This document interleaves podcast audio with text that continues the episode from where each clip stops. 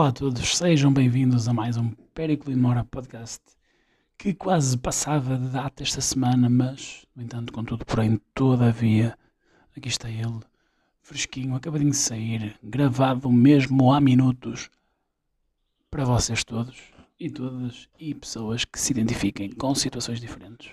Por exemplo, eu posso me identificar com uma cadeira e ser natural de Passos de Ferreiro, fantástico, não há problema, aqui não há discriminação, não, ninguém discrimina ninguém se acha superior por mera identificação de género. Agora, relativamente aos temas a abordar neste podcast, primeiro e para os fãs da MMA, o UFC 264 com Conor McGregor a regressar, supostamente para se vingar. Pois é, o homem que dizia que a segunda luta com Dustin Poirier em janeiro teria sido um fluke que estava a dominar, que, que o caralho a quatro, coisas do costume de Conor McGregor. A verdade é que voltou e infelizmente para toda a gente que gosta da modalidade, não só para ele, uh, partiu a tíbia no fim do primeiro round e perdeu por o TKO Dr. Stoppage. No entanto, aqui o, o mesmo senhor já está a tratar de promover uma quarta luta com Pori, ridículo, diga-se de passagem, uh, usando única e exclusivamente a lesão como, como desculpa quando estava a ser amassado naquele round. Tanto é que dois dos três juízes deram um 10-8 no round sendo 10 a quantidade máxima e depois por aí abaixo. E sendo o 18 é uma, para quem não está habituado, o 18 é quando existe alguém que domina a maior parte do round. E a verdade é que foi, foi exatamente isso que se viu. Eles começam a trocar, o Conor entra bem com, com leg kicks, no entanto, quem vier de falar de, de accuracy, que foi acima de 80%, foi com leg kicks, principalmente porque quando trocaram no boxe ele sentiu o poder do Poirier e imediatamente foi para o clinch, tentou o takedown. Curioso, porque antes da luta o homem andava no Twitter a dizer que o primeiro a, a tentar o takedown era, um era uma Dusty Beach. Este é ele tenta o takedown, não só tenta o takedown, como depois faz polegar para uma, uma guilhotina merdosa. Comete várias faltas, a agarrar as luvas do homem para tentar dar up kicks. Mesmo assim, não consegue, não consegue nada com isso, é dominado como uma chuva de cotoveladas, põe-se a pé, leva um check kick e parte a tíbia. Pá, infelizmente o homem é o, é o money fight do MMA e enquanto ele valer o dinheirinho que vale, vamos sempre, vamos sempre levar com, com ele a lutar por lutar com ele sob seja, atenção. a lutar por, pelo título. Provavelmente agora vemos o Dustin a lutar com o Charles Oliveira e quer ganhe, quer perca. Se ganhar o McGregor luta mais uma vez por um título sem merecer. Se perder, faz-se essa luta imediatamente, de forma certa, mas provavelmente o Dustin vai ganhar ao, ao Charles Oliveira. E, e, é isto. Ah, depois também um reparo para quem ainda é fã do Conor McGregor, ver hoje, mesmo com a perna partida, eh, anda a circular um vídeo no Twitter a ameaçar o Dustin e a mulher de morte, a dizer que os vai matar durante o sono. Fantástico, é, ser fã do McGregor hoje em dia é ser fã desta miséria. Mas pronto, deixe-se agora o MMA para trás e vamos à Copa América, onde Lionel Messi, aos 34, finalmente ganha um título pela seleção.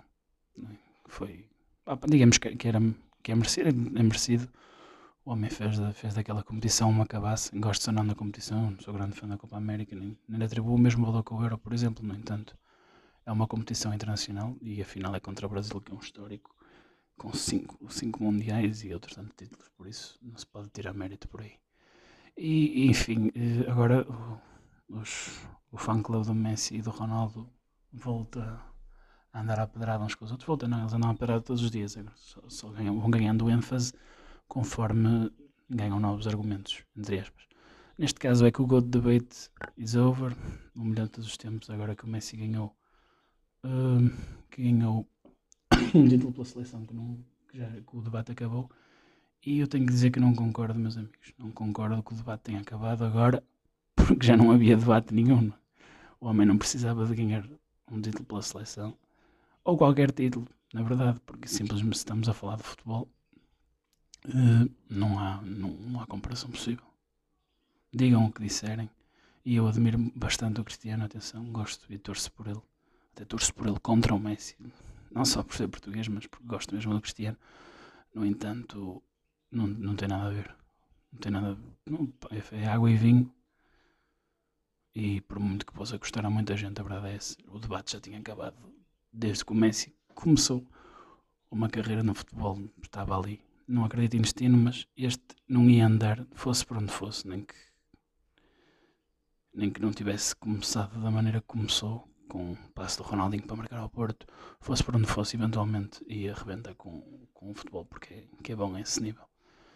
E pá, tem que se dar próprios ao Cristiano, porque é uma, uma figura incontornável da história do futebol mundial e quiçá top 3, por tudo que conseguiu, pela vontade que tem, em termos de mentalidade, não há ninguém mais forte que ele e não vai haver mais, mais forte do que ele em termos mentais, não, nunca existirá. Poderão haver outros que, que se comparem e que cheguem a esse nível, mas eu penso que ele atingiu o pináculo da fortaleza mental. Força mental, mas fortaleza é o que, que se apelidava. Assim, a sua cabeça. Mas pronto, é isto. Relativamente ao, ao debate, pá, já, já tinha acabado há muito tempo. Não, não, há, não há nada a dizer sobre isso. E pronto, adiante. Andiamo per, per parlare dei no, nostri amici italiani. Fantástico. Eu não confesso que não vi o jogo, ainda tenho que, tenho que ir ver porque adormeci. Feito estúpido. E quando adormeci, ainda só vi o gol do Luke Shaw. Depois meio zombie vi algumas mensagens no WhatsApp a dizer Força Itália ou Itália qualquer coisa e que assumi que tivesse ganho, mas só depois quando perguntei hoje de manhã ao meu irmão é que confirmei e, e fico muito contente pela Itália porque os ingleses já, se os ingleses já têm a mania sem ganhar porcaria nenhuma desde 1966, imaginem o que ia acontecer quando eles ganham. Tanto é porque agora acontece o inverso e vemos o que é que eles estão a fazer aos três miúdos que falharam os penaltis, não é? pá, não vou na narrativa de quem diz que tinham, não tinham nada que mandar os miúdos. Eles estão ali, têm, podem, podem e devem assumir a responsabilidade. É futebol. Tipo, não é culpa do Southgate por mandar, não é culpa deles por falharem. É futebol, acontece. E quem jogou futebol, mesmo ao nível mais baixo, em termos regionais, nacionais, de, de países assim pequeninos, de séries, de séries nacionais, sabe que isto é futebol. De futebol acontece tudo, pode acontecer tudo a qualquer momento. E infelizmente para eles, felizmente para a Itália, correu-lhes mal e falharam. Opa, e o que é que se pode dizer mais? Acontece. Se calhar, eventualmente, acabam por conseguir ganhar, porque esta, esta geração inglesa, não sendo estragada, promete muito. E estes miúdos todos ainda vão dar muito que falar, ainda vão dar muitas alegrias ao futebol. O que não pode acontecer é existirem os marmanjos estúpidos, nem estúpidos nem é coisa, é completamente desumano, sem, sem qualquer sentido nenhum. Uh, quando eles ganham são brilhantes, quando perdem já são negros e já são isto e aquilo e o caralho. E é, é ridículo, é, é deplorável, dá, dá, vergonha alheia que, que ainda existe este tipo de comportamento. E que o pessoal fala que por ser no futebol que não tem problema, que são coisas do momento, mas não são. Isto, isto é, são as pessoas a revelarem que são e o futebol, o futebol a ser um meio de o fazer. E, infelizmente não é só na Inglaterra, acontece, acontece aqui, acontece em França, acontece em todo o lado.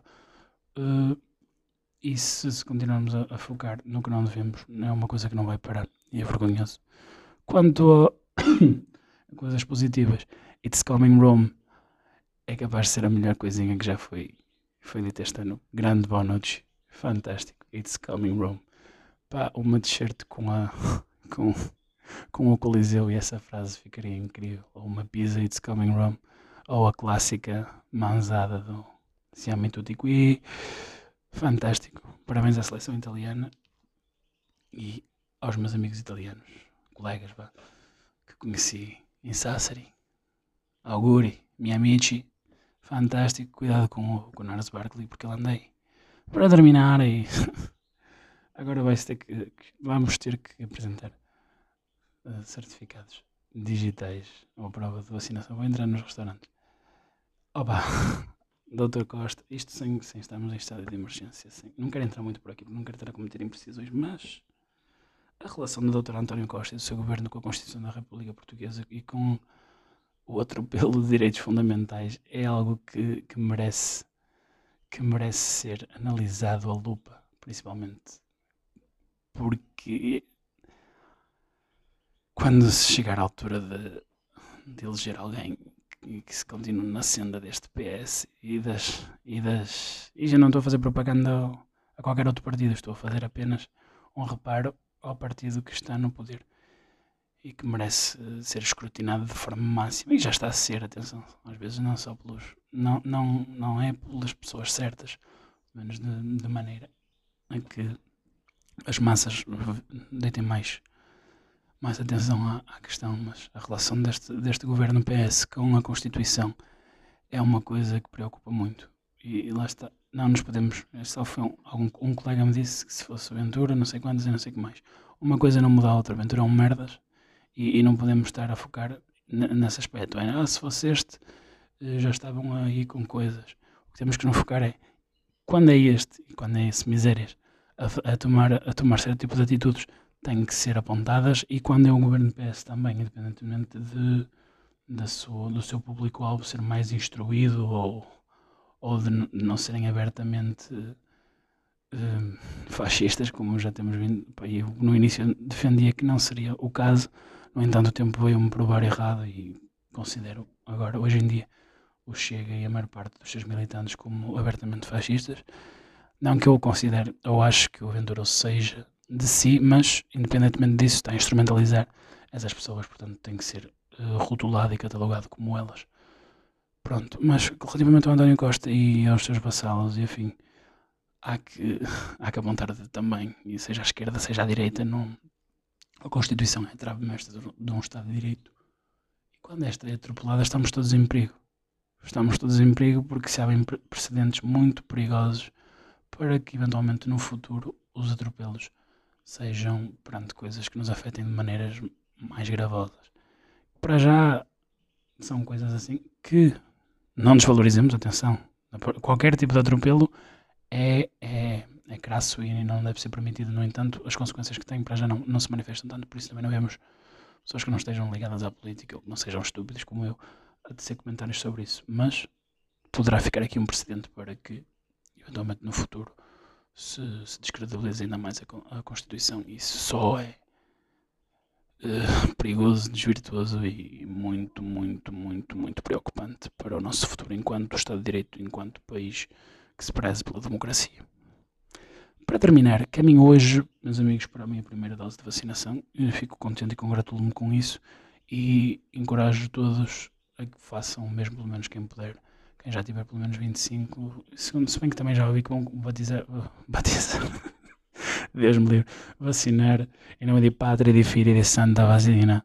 Não, vão vacinar as pessoas de 18 ou vão começar a fazer esse tipo de coisas. Mas para já, pelo que eu vi no site, quem tiver 25 ou mais, trata de se inscrever e vamos tratar de tentar criar e manter o bom rumo da vacinação. Não só para ser uma estatística que os nossos políticos possam dizer, mas para cumprirmos o nosso o nosso, o nosso dever enquanto sociedade, enquanto membros e pessoas de bem, isto é que são portugueses de bem, são pessoas que, que cumprem os, os seus deveres sociais que nos podem afetar a todos e as pessoas que mais, que mais gostamos, nomeadamente os nossos, os nossos, os nossos mais velhos e mais fragilizados cidadãos.